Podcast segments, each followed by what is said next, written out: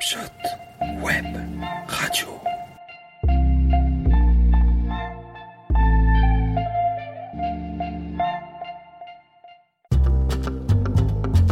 Le commun des vivants. Contes du chat.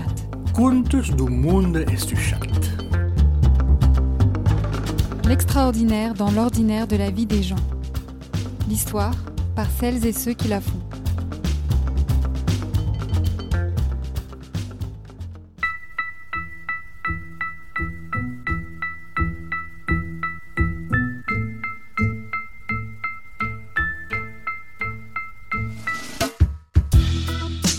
Sciences cognitives étudient les mécanismes de la pensée pour expliquer comment les connaissances se construisent, s'utilisent et se transmettent. Elles tentent de comprendre différents phénomènes comme la mémoire, la perception ou le langage. Elles regroupent plusieurs disciplines les neurosciences, l'anthropologie, l'intelligence artificielle, la psychologie cognitive ou encore la philosophie et la linguistique. Leur application dans le marketing ou dans l'éducation nationale soulève de nombreuses questions. L'approche cognitive ne fait-elle pas l'impasse sur les facteurs sociaux qui entrent en jeu dans la compréhension d'une réalité, que ce soit les mauvais résultats des élèves français et françaises aux tests internationaux d'évaluation ou bien qu'il s'agisse de l'état psychologique d'une personne? Le recours majoritaire aux sciences cognitives inquiète dans le sens où cette approche peut risquer de mécaniser l'éducation ou le soin. Ces opposantes et opposants craignent en outre que d'autres sciences restent sur le carreau, comme la sociologie et les sciences de l'éducation. Et finalement, que s'érige une vision partiale et réductrice de la recherche. Sortir des réductions et défendre la pluralité, c'est une des dynamiques que Camille Morvan défend dans ses recherches et ses projets entrepreneuriaux. Camille Morvan est chercheuse en sciences cognitives et spécialiste de la prise de décision et des biais cognitifs. Sans m'étendre davantage sur le sujet, je vous propose de faire connaissance avec les sciences cognitives à travers une rencontre en deux épisodes qui restituent des étapes et des grandes interrogations de la vie de Camille Morvan. On démarre ce premier épisode avec une méthode d'éducation populaire appelée les trois dates de la petite histoire et les trois dates de la grande histoire. Cette démarche permet de porter un regard sur son parcours et de raconter les étapes fondatrices qui l'ont mené à une situation précise ou globale vécue dans le présent. C'est une façon de réfléchir sur sa propre histoire et la mettre en récit donne de la voix aux histoires de tous. L'éducation populaire est une activité qui vise à comprendre le monde, à réfléchir aux contradictions du réel et à transformer la société. Personne n'éduque personne, personne ne s'éduque seul, les individus s'éduquent ensemble par l'intermédiaire du monde. Paolo Freire, Pédagogie des opprimés. On commence avec le réel, notre réel, nos expériences sociales personnelles. On analyse tout ça et on croise nos analyses avec des savoirs critiques de la théorie. À ce moment-là, on gagne en généralité. Puis, on retourne dans le réel, on réfléchit à la mise en œuvre de toute cette compréhension pour faire évoluer nos situations et les rapports sociaux. On passe à l'action. Neuroscientifique cherche société égalitaire, c'est tout de suite dans le commun des vivants. Euh, je suis Camille Morvan et je suis chercheuse en sciences cognitives et entrepreneuse. Alors les trois dates de la petite histoire, j'ai noté euh, la première date c'est 84, c'est la date à laquelle est mort mon père, donc moi j'avais 6 ans.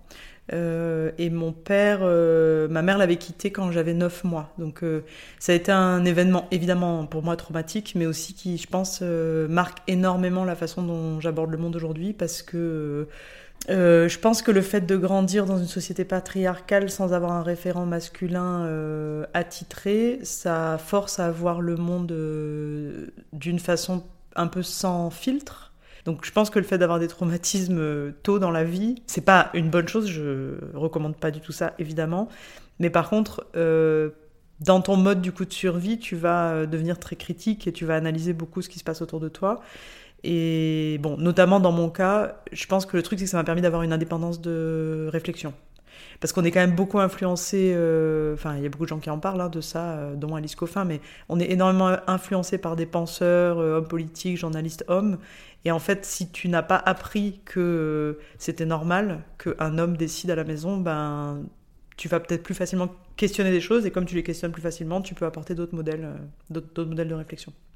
J'ai mis une deuxième date, alors en fait c'est une, c'est une c'est de 2008 à 2011. 2008, euh, c'est l'élection d'Obama. Et quand j'étais aux États-Unis, j'ai aidé en fait euh, en tant que bénévole sur l'élection. Donc je faisais des appels, euh, j'appelais les gens pour les encourager à aller voter.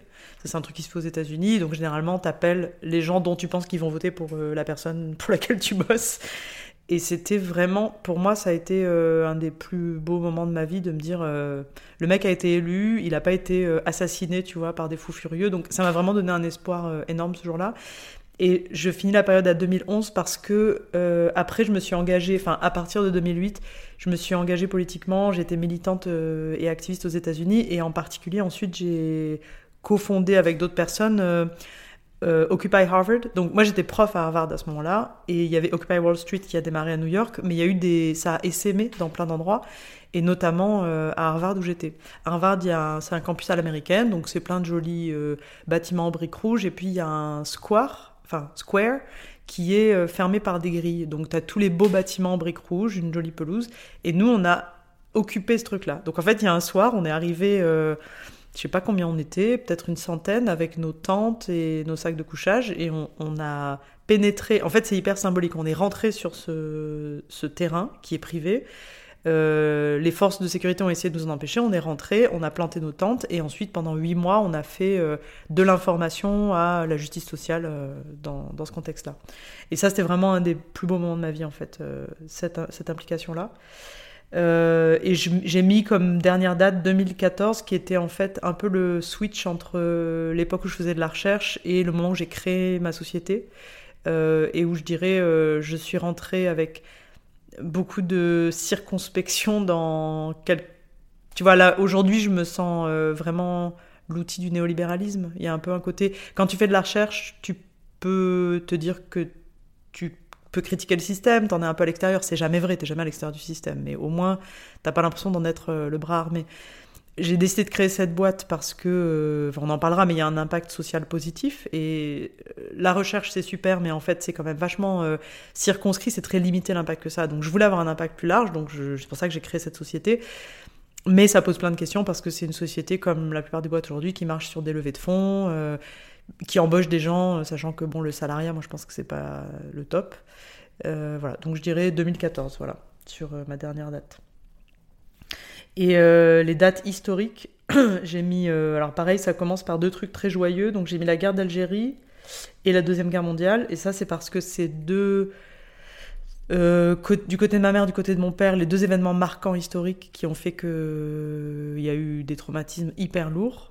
Encore une fois, c'est un peu comme dans la petite histoire, c'est pas que. Enfin, voilà, c'est marquant en tout cas. Quand c'est marquant. Euh, je, pense que je ne l'ai pas suffisamment transformé pour en faire quelque chose de positif. Je peux juste dire aujourd'hui que c'est marquant et que, euh, bah, encore une fois, ça te rend un peu suspicieux du système parce que tu vois à quel point euh, l'histoire impacte la psychologie des gens et à quel point ça, les, ça peut les ravager, quoi. Voilà, donc ça a, été, ça a été un truc assez énorme. Tu vois, les premiers souvenirs de ma mère, par exemple, c'est les explosions en Algérie. C'est ses premiers souvenirs. donc ça n'a pas fait quelqu'un de serein. Et du côté de mes grands-parents, la Deuxième Guerre mondiale, ma grand-mère a été déportée dans un camp de travail parce qu'elle était, euh, enfin, elle était alsacienne.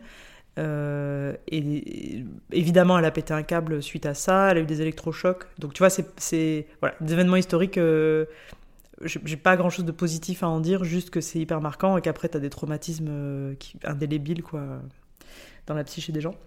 Et après, j'ai mis une date plus sympa. J'ai mis 1978, parce que c'est rigolo, c'est aussi l'année de ma naissance.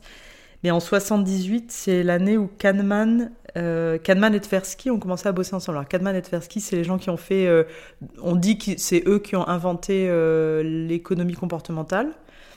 C'est un peu comme toutes les, comme tous les mouvements de pensée, c'est un peu délicat de donner la paternité ou la maternité à une personne ou à un couple de personnes. Mais en tout cas, comme ça a été une recherche pour moi qui a été intéressante, Kahneman, il a hum, quelque part, en fait, Kahneman et moi, on a des parcours euh, inversés. C'est-à-dire qu'il a commencé par bosser en recrutement pour l'armée israélienne. Et sur la fin de sa carrière, il a bossé sur les illusions visuelles et la perception visuelle. Et moi, j'ai fait l'inverse. J'ai démarré par la perception visuelle et aujourd'hui, je travaille dans le recrutement. Et il y a un lien qui est les biais cognitifs. Les biais cognitifs, c'est du coup des raccourcis mentaux qu'on utilise tous. Et ces raccourcis mentaux, ils existent euh, dans beaucoup de mécanismes cognitifs, enfin, dans tous les mécanismes cognitifs de prise de décision, il y a des biais cognitifs.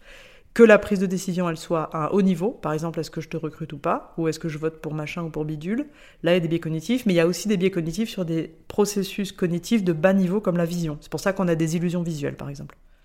Depuis toujours, une question taraude Camille Morvan, et cette question a été moteur dans ses choix de vie et a orienté sa trajectoire. Alors, euh, un truc que j'ai réalisé au cours du temps, c'est que ce qui m'a encouragé à étudier les sciences cognitives, c'est pourquoi les gens sont cons. Et bon, maintenant j'en fais euh, des conférences, puis j'essaie vraiment de réfléchir à ce contenu-là parce que c'est un peu infini.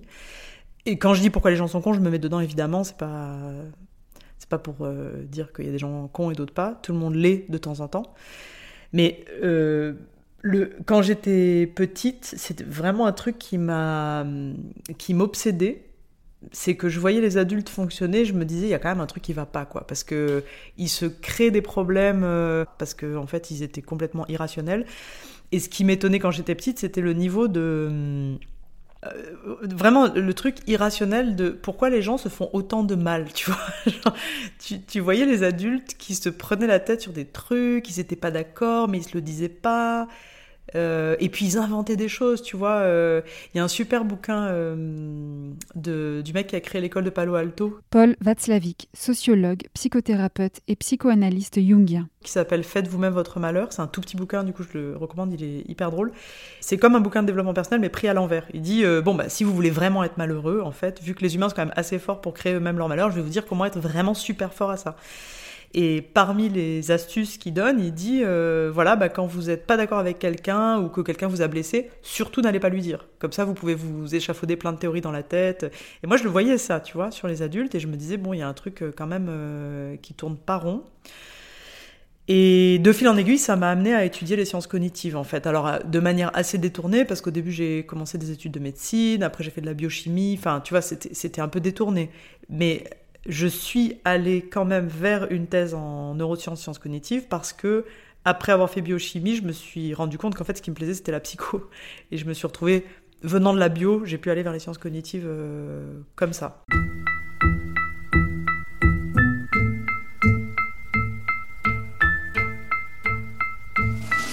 Donc je dirais ça, c'était le fondement de pourquoi j'ai voulu utiliser, étudier l'esprit humain au sens large, et ensuite, là où euh, mon, implication dans la politique américaine euh, m'a marqué, c'est que je me suis rendu compte que juste réfléchir, c'est quand même assez frustrant. Il y a un moment où tu as envie que ces réflexions-là, euh, idéalement, elles puissent euh, vivre et peut-être euh, impacter idéalement des gens.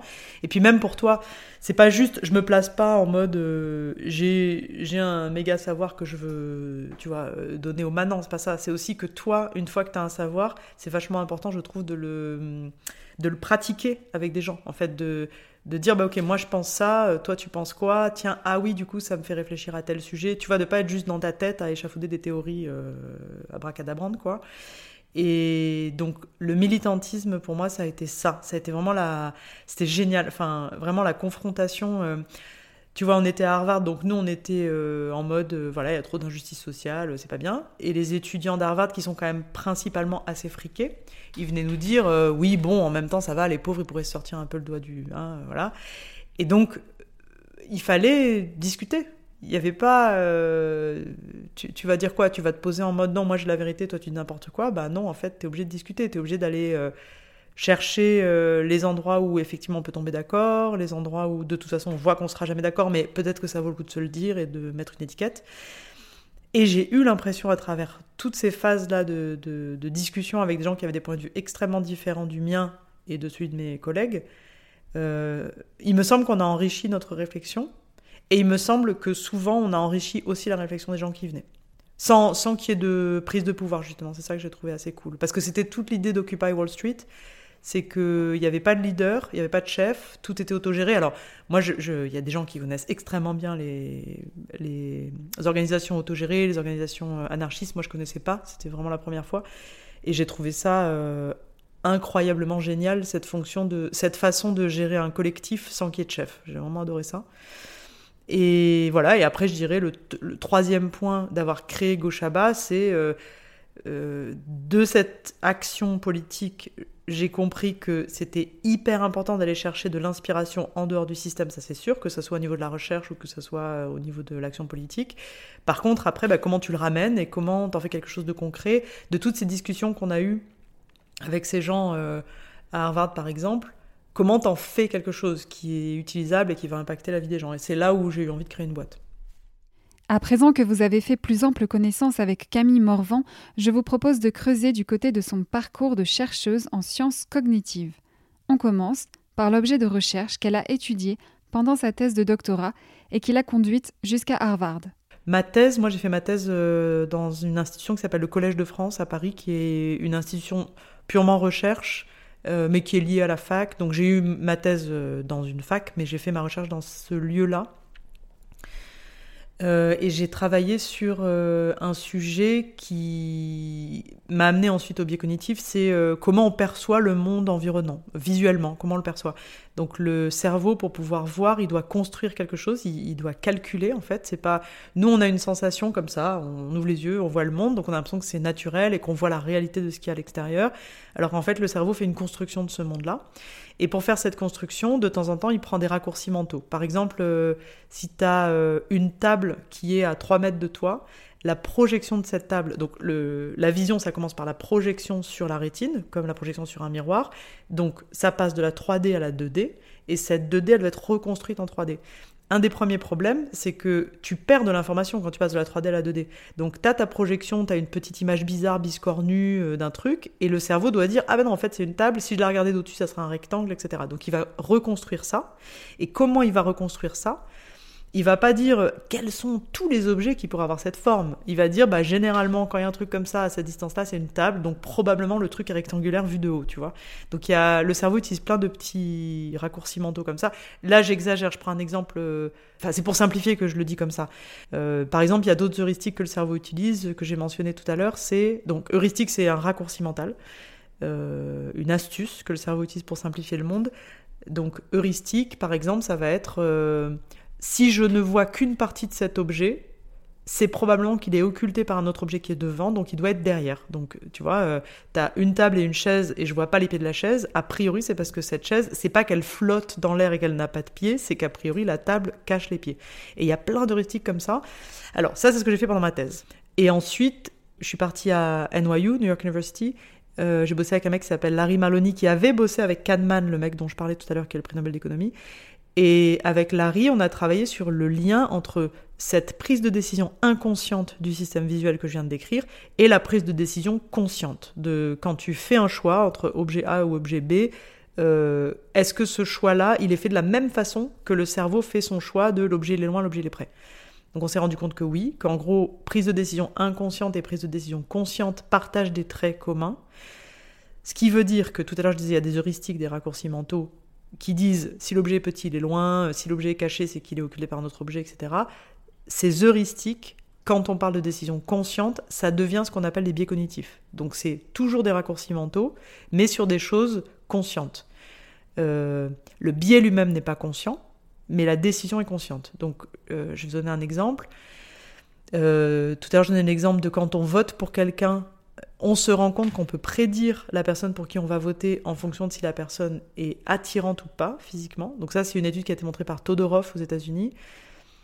Ça, c'est un biais, c'est-à-dire que ce qui est inconscient dans la prise de décision, c'est qu'on est influencé malgré nous par l'apparence physique de la personne. Ça, c'est inconscient. Par contre, ce qui est conscient, c'est que je choisis quand même de voter pour euh, bidule. Voilà. Donc c'est, du coup, ça, c'est ce que j'ai fait euh, quand j'étais à NYU, c'est de faire ce lien entre décision inconsciente et décision consciente. Et ensuite, quand je suis partie à Harvard, euh, c'est là où du coup, j'ai poussé le truc un peu plus loin euh, sur... Euh, j'ai donné un exemple politique, mais quand j'étais à Noyau, je bossais pas du tout sur la politique. C'est quand je suis arrivée à Harvard, j'ai commencé à bosser sur la politique. Et sur... donc, pour suivre le fil de ce que je disais tout à l'heure, c'est Euh, je trouvais ça super intéressant d'avoir fait de la recherche pendant 10 ans pour explorer comment le cerveau fonctionne, etc. Puis à un moment, je me suis dit, bah maintenant j'ai envie que ça serve à quelque chose, hein, entre guillemets, que ça serve à autre chose que purement de, de générer de la connaissance. Et c'est là où j'ai commencé à m'intéresser à comment la prise de décision biaise nos décisions politiques, nos décisions économiques, etc. etc. Pendant ces années de recherche, Camille Morvan a eu recours à plusieurs protocoles pour analyser le cerveau humain. Elle nous présente quelques-uns de ces outils qui constituaient son environnement de travail en sciences cognitives. Comme c'était sur comment le cerveau interprète l'image, il fallait qu'on crée une image qui soit suffisamment simplifiée pour que la réponse des personnes nous enseigne quelque chose sur le cerveau. Franchement, ce que ça voulait dire, c'est on montrait des points rouges sur un écran. Les points rouges, des fois ils bougeaient, des fois ils bougeaient pas, et on demandait aux gens est-ce que ça bouge, est-ce que ça bouge pas? En gros, c'est ça. Là où c'est subtil, c'est qu'en fait, euh, les fameux points, pourquoi ils étaient rouges, c'est pour qu'il n'y ait pas de rémanence et de persistance rétinienne, c'est-à-dire qu'on voulait que euh, le truc, l'objet qui est présenté sur l'écran soit vu le moins longtemps possible. Il fallait qu'on puisse contrôler. Le truc est vu 100 millisecondes, par exemple, il faut que ça soit vraiment 100 millisecondes, pas 150 euh, millisecondes. quand je dis qu'il bougeait, des fois il bougeait, des fois il bougeait pas, en fait c'est parce que pendant ma thèse, ce que j'ai étudié, c'est comment on fait la différence entre euh, je suis en train de regarder un arbre, il y a un oiseau qui bouge dans le ciel. Euh, donc l'oiseau bouge sur ma rétine. Et moi, mes yeux bougent pas. je peux me dire, bon, bah, l'oiseau bouge dans le monde. Super. Comment on fait la différence entre ça et je suis pas en train de regarder l'arbre, je regarde l'oiseau, je le suis des yeux. Donc en fait, l'oiseau sur ma rétine, il bouge plus. Qu'est-ce qui fait que le cerveau sait quand même que l'oiseau bouge? Donc c'était sur des thématiques comme ça en fait. Euh, c'est une perception qu'on appelle égocentrée ou allocentrée. C'est intéressant parce que c'est des termes euh, en sciences cognitives, c'est très technique, égocentré, allocentré, alors qu'en fait, nous, dans le langage courant, on l'utilise aussi ça, on dit de quelqu'un qu'il est égocentré. Et moi, je trouve toujours ça intéressant, ces parallèles entre euh, le truc genre dénué d'émotion complètement, tu vois l'oiseau, il bouge, il bouge pas, mais tu vois que les termes, en fait, l'humain utilise toujours des termes qui ont une émotion derrière, en fait, je trouve, enfin, ou un jugement de valeur.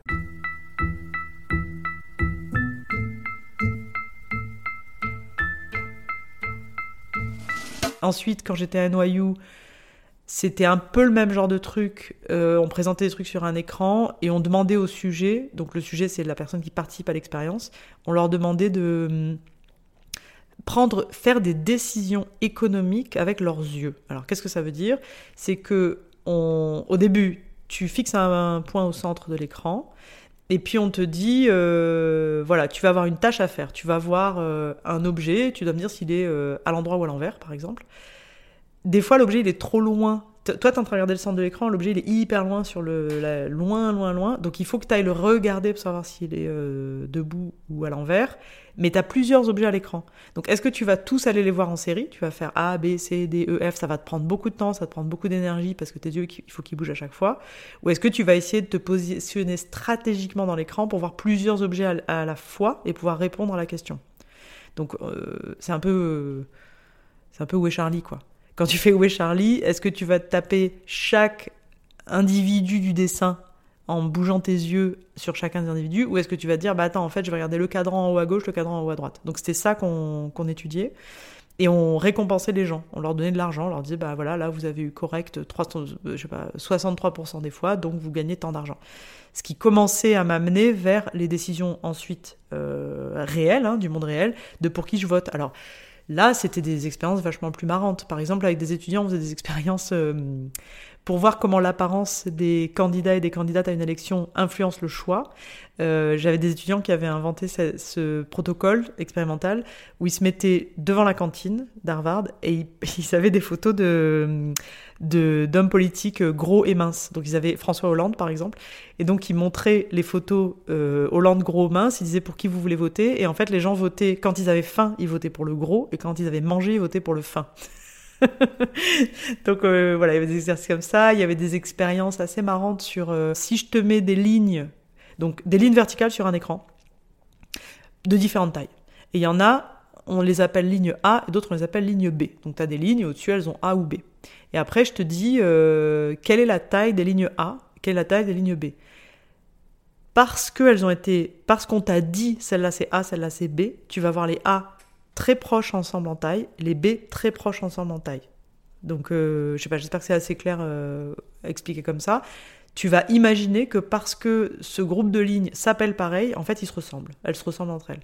Donc ça, c'était... euh, Voilà, ça ressemblait à ça, les expériences.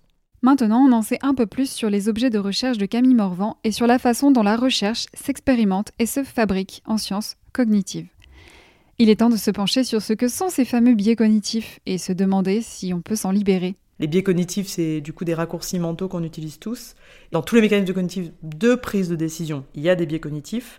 Que la prise de décision, elle soit à un haut niveau, par exemple, est-ce que je te recrute ou pas, ou est-ce que je vote pour machin ou pour bidule, là il y a des biais cognitifs, mais il y a aussi des biais cognitifs sur des processus cognitifs de bas niveau comme la vision. C'est pour ça qu'on a des illusions visuelles, par exemple.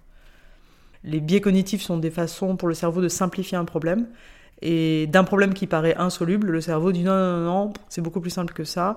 Euh, donc en vision, ça va être euh, l'objet, si je le vois petit, c'est qu'il est loin. Ça, c'est une heuristique, c'est l'équivalent d'un biais cognitif. Et euh, un biais cognitif, par exemple, dans les élections, ça va être euh, si quelqu'un euh, est attirant physiquement, c'est qu'a priori il est compétent. Un, un exemple que j'aime bien utiliser quand il y a des, quand je démontre des biais devant des gens, c'est je demande euh, quel est l'animal domestique le plus répandu en France? Est-ce que c'est le chien, le poisson rouge ou l'oiseau? Généralement, les gens répondent. Si je le demande à 100 personnes, il y en a 50 qui vont dire le chien il y en a 30 qui vont dire l'oiseau et 20 qui vont dire le poisson, par exemple, ou l'inverse. Donc c'est faux. Il y a beaucoup plus de poissons, il y en a 7 fois plus. Donc si on avait une estimation réaliste du monde, en majorité, la plupart d'entre nous diraient ah bah c'est le poisson, euh, il y a plein de poissons, tu vois, parce que j'ai une bonne représentation du monde, euh, voilà. En fait, c'est pas le cas. On a une représentation du monde qui est biaisée, qu'on appelle biaisée, qui est biaisée par des mécanismes cérébraux qui simplifient la vie. Et là, en l'occurrence, celui que je démontre là, c'est le biais de disponibilité. C'est parce qu'on voit des chiens, on pense qu'il y a plus de chiens. Et en fait, c'est marrant les biais parce que c'est si tu réfléchis pas, tu dis bah ouais, ça va Camille, si on voit plus de chiens, c'est qu'il y a plus de chiens, enfin ça va quoi. Mais en fait non, parce que on voit plus de chiens parce que nous on évolue dans un monde dans lequel il y a des chiens, mais on n'évolue pas, euh, enfin on, on rentre pas dans les maisons de tout le monde, donc on voit pas qu'il y a plein de gens qui ont des aquariums chez eux. C'est pour ça que c'est un biais. Et c'est un biais parce que la majorité des gens répondent le chien.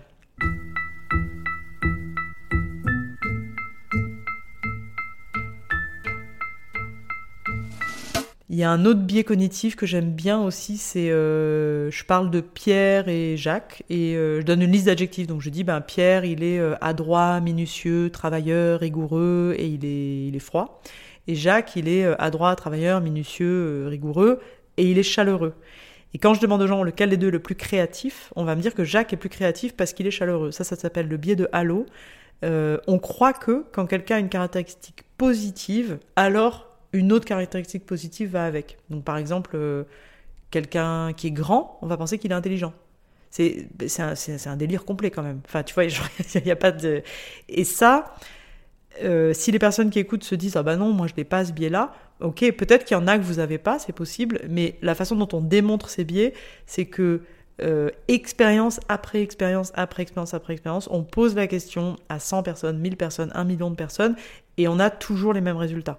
Donc oui peut-être que vous vous reconnaissez pas dans ce que je vous dis là mais croyez-moi si je vous mettais dans le contexte d'une expérience il y a beaucoup de ces biais que vous démontreriez sans le faire exprès. Et pour insister là-dessus euh, l'histoire de Pierre et Jacques vous pourriez avoir envie de me dire, bah, on n'en sait rien lequel est le plus créatif, ok? Mais si je vous force à répondre, dans une majorité de cas, vous répondrez Jacques. C'est- comme ça qu'on démontre les biais. Donc c'est vraiment un truc inconscient. Alors, on ne peut pas se libérer des biais cognitifs parce que si on n'avait pas de biais cognitifs, on mourrait. Parce qu'on on peut pas... euh, euh, on peut pas prendre toutes les décisions qu'on doit prendre dans une journée, on peut pas les prendre en réfléchissant à chaque fois. Tu vois, par exemple, tu es en train de conduire, euh, pour tourner à droite, il faudrait que je bouge le volant comme ça, faut que je mette le, euh, le clignotant à tel moment, tu vois, tu peux pas te poser la question pour chaque décision que tu prends. Donc en fait, les biais cognitifs, avant tout, avant d'être des erreurs de raisonnement, avant tout, c'est euh, quelque chose qui a évolué, qui fait que tu peux prendre des décisions rapidement. Enfin, le cerveau s'est développé un peu par étapes. Donc il y a euh, euh, un cerveau un peu plus profond, tu vois, limbique, etc. Après, petit à petit, on a complexifié, le, le cerveau s'est complexifié et on a le cortex qui est le, en fait, l'espèce d'écorce extérieure du cerveau. Et dans le cortex, il se passe plein de choses de haut niveau, plein de fonctions de haut niveau. Donc la mémoire, l'attention, la volonté, enfin La volonté est dit comme ça. Les fonctions exécutives. Fonctions exécutives, c'est euh, euh, je décide de prendre une pomme plutôt qu'un gâteau au chocolat. Ça, c'est dans le cortex. Par contre, le truc de ah un serpent, j'ai peur, ça, c'est dans l'amygdale, c'est au cœur du cerveau. C'est un truc qui existait déjà avant, qui existait chez nos ancêtres phylogénétiques, donc euh, les singes et puis avant les autres trucs qu'il y avait avant quoi. C'est pas, pas, mon domaine d'expertise, mais on, on essaye de faire croire aux gens qu'on est rationnel, comme Spock, euh, je sais pas si les gens regardent encore euh, Star Wars, mais mais en fait on n'est pas on n'est pas rationnel. On est des animaux. On a euh, notre cerveau a subi plein d'évolutions et puis aussi notre cerveau il fonctionne. Euh, il ne fonctionne pas sans le corps. 70% des informations qui arrivent au cerveau sont des informations corporelles. C'est pas c'est pas j'ai lu Heidegger et je réfléchis, tu vois.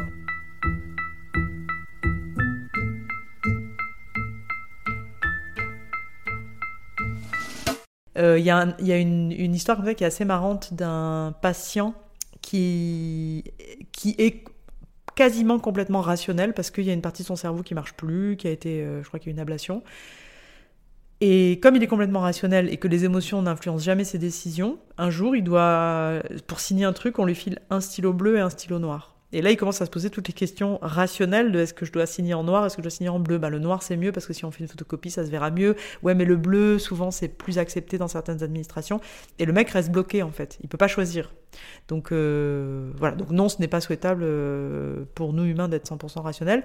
Et après, oui, on peut se libérer, pas des biais cognitifs, pas des raccourcis mentaux, pas de l'instinct, pas de l'intuition, mais on peut se libérer de la valeur émotion, de la valeur politique qu'on attribue à des biais. C'est-à-dire que c'est une chose de dire le cerveau fait des catégories ligne A, ligne B, et donc les gens sont racistes. Ben non, en fait. Le cerveau fait des catégories ligne A, ligne B.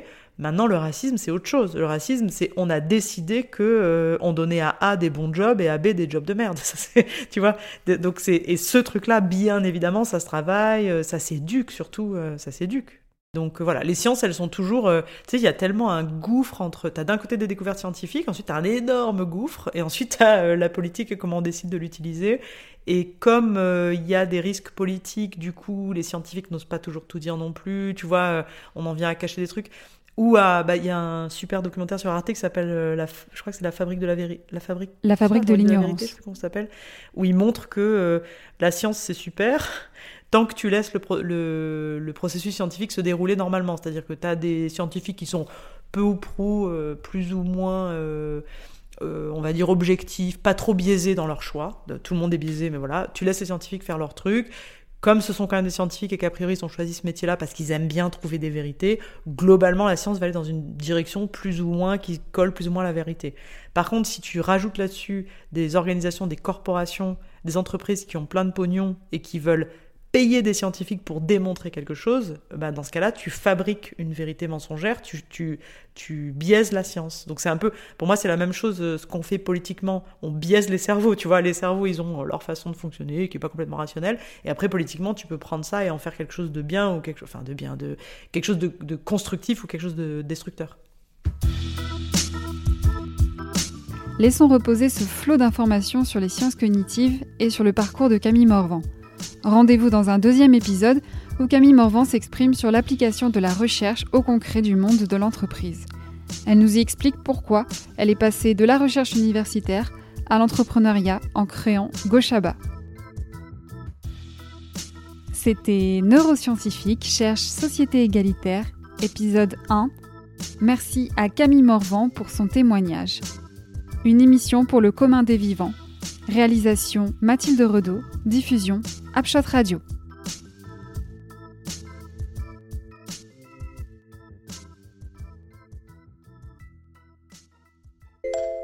Shot.